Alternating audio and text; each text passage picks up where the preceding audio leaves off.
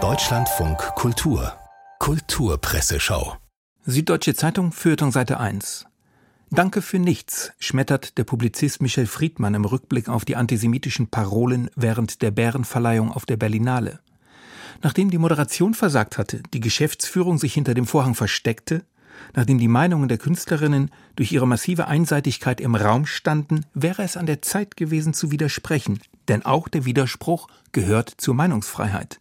Dazu, liebe Freunde, ist kein Mut erforderlich. Mut ist erforderlich, wenn man das in Teheran tut. Alle hatten versprochen, die Berlinale sei kein Ort des Judenhasses. Versprechen gebrochen. Von Friedmann angesprochen fühlen darf sich auch Kulturstaatsministerin Claudia Roth, mit der sich auf derselben SZ-Seite Jörg Henschel befasst, Titel Na Bravo. Roth brauchte zwei Tage, bis sie das Problem des Samstagabends benannt hat, bei dem sie als Hausherrin klatschend zugegen gewesen war. Erst am Montag stellte sie öffentlich fest, die Statements bei der Bärenverleihung waren erschreckend einseitig und von einem tiefgehenden Israel-Hass geprägt. Am Dienstag sorgte ihr Haus für neue Irritationen.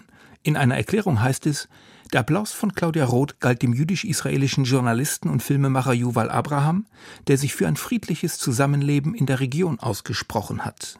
Kein Wort dazu, dass es Abraham war, der von Apartheid gesprochen hatte. So Jörg Henschel.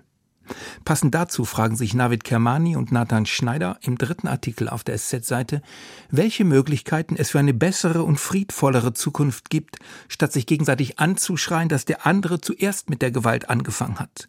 Und es muss doch etwas Besseres geben, als sich gegenseitig umbringen zu wollen. Wir sind davon überzeugt, dass der permanente Krieg und der absolute Sieg der Israelis wie Palästinensern von unverantwortlichen Führern versprochen wird, keine lebenswerten Optionen sind. Deshalb ist es für uns auch keine Alternative, pro-israelisch oder pro-palästinensisch zu sein. Wenn es so weiterläuft wie jetzt, werden beide Völker nur immer weiter und weiter um ihre Toten weinen. Welche Massaker braucht es noch, damit der Letzte begreift, dass das Existenzrecht der einen das Existenzrecht der anderen bedingt? Kermani und Schneider in der SZ. Nun zu anderen Blättern. Alle nehmen Abschied von René Polesch, Theatermann, Regisseur und Intendant der Berliner Volksbühne.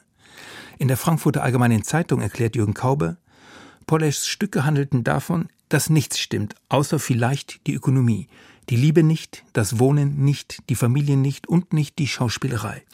Seine Figuren hauten sich die jeweils im Prenzlauer Berg angesagten Sprüche zu Beziehungen und allem anderen Zeug um die Ohren. Genauer, sie sagten sie auf, ratlos und wie in die Leere eines abwesenden Gegenübers hineingesprochen. Pollevs Stücke handelten von der gewaltigen Orientierungslosigkeit der Leben, die wir führen, und davon, dass die meisten hergebrachten Orientierungen, die meisten Begriffe ins Leere greifen.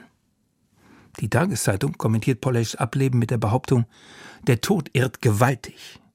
Daumen hoch oder Daumen runter, das schnelle Urteil, das Bekenntnis, das, was heute der Gesellschaft zu schaffen macht, das war nicht die Kultur von René Polesch, betont Katrin Bettina Ritter. Nicht die Eindeutigkeit einer Botschaft war das Ziel, sondern das ständige Weiterdenken, Entwickeln neuer Zweifel an der gerade gefassten Erkenntnis.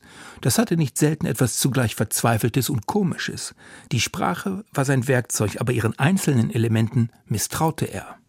Ebenfalls in der Taz führt Poleschs Kollege Milo Rau aus, René hat mich klüger gemacht, zugleich zorniger und entspannter, tiefer und oberflächlicher. Als er an der Volksbühne zum Intendanten ernannt wurde, zog er schnell das Interesse junger Aktiviststernchen innen auf sich. Plötzlich war er jemand, hatte etwas, ein Haus, eine Intendanz. Und was völlig unwahrscheinlich war, ein Gegenwind von Machtkritik blies ihm ins Gesicht. Ihm, René Polesch, dem die Institution am extremsten kritisierenden Theaterdenker Deutschlands. So kam es manchmal vor, dass mein Name sowohl auf den Manifesten für wie gegen René erschien. Wir spüren hier ein bisschen Wichtigtuerei seitens Milo raus, überlassen ihm aber trotzdem das letzte Wort. Lebe wohl, lieber René.